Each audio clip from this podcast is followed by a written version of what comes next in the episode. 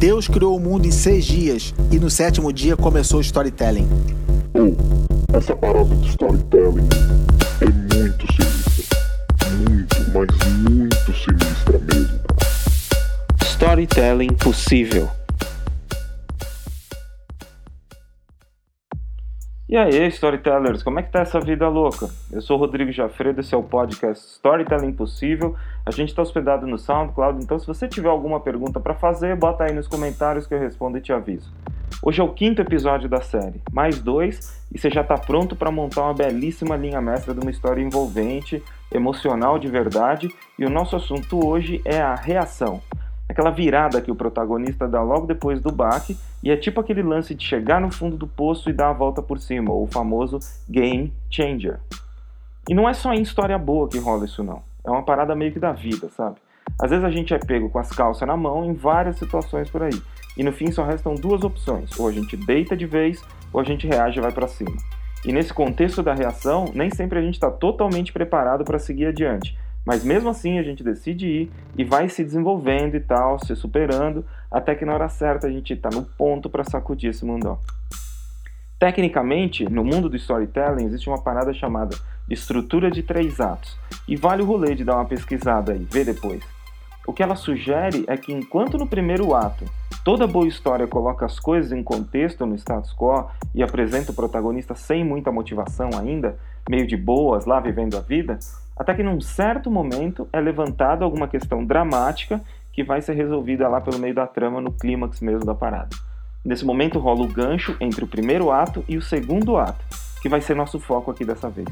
Interessante é que nas boas histórias, nesse momento o protagonista vai se enrolando cada vez mais, se encrencando pra caraca, até que ele cai a ficha de que do jeito que ele tá, não vai dar para continuar.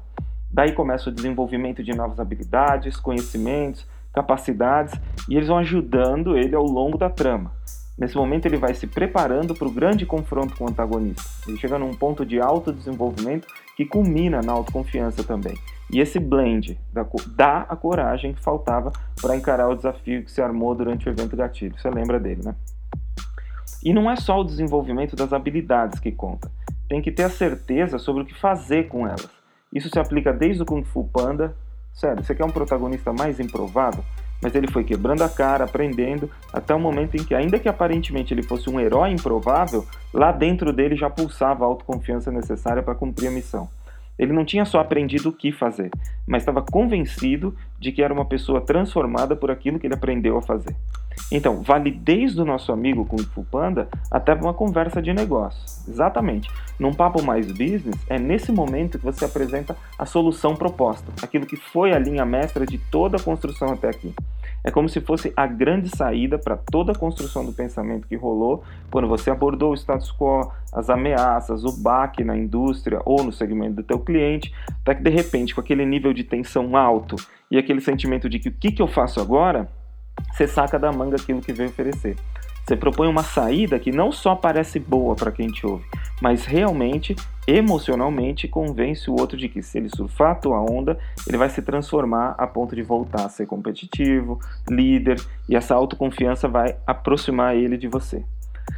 Isso é o ponto alto da conexão emocional que a gente quer gerar com o emotional storytelling. Vale dizer aqui também que na estrutura de três atos, o momento da virada é sempre acompanhado de um guru, um mentor, alguém que ajuda o protagonista a adquirir os skills novos e entender o valor deles. Ensina e ajuda também na aplicação dos skills, principalmente nas primeiras vezes em que eles são necessários.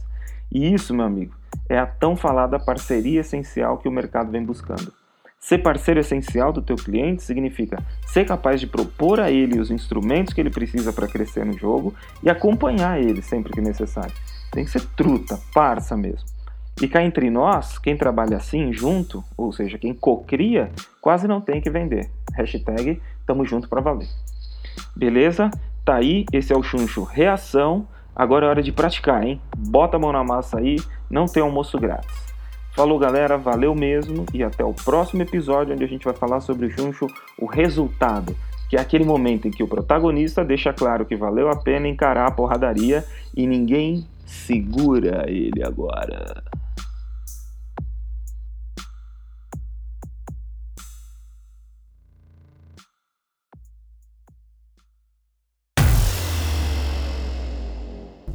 Deus criou o mundo em seis dias e no sétimo dia começou o storytelling. Oh, essa parada de storytelling é muito sinistra. Muito, mas muito sinistra mesmo. Storytelling possível.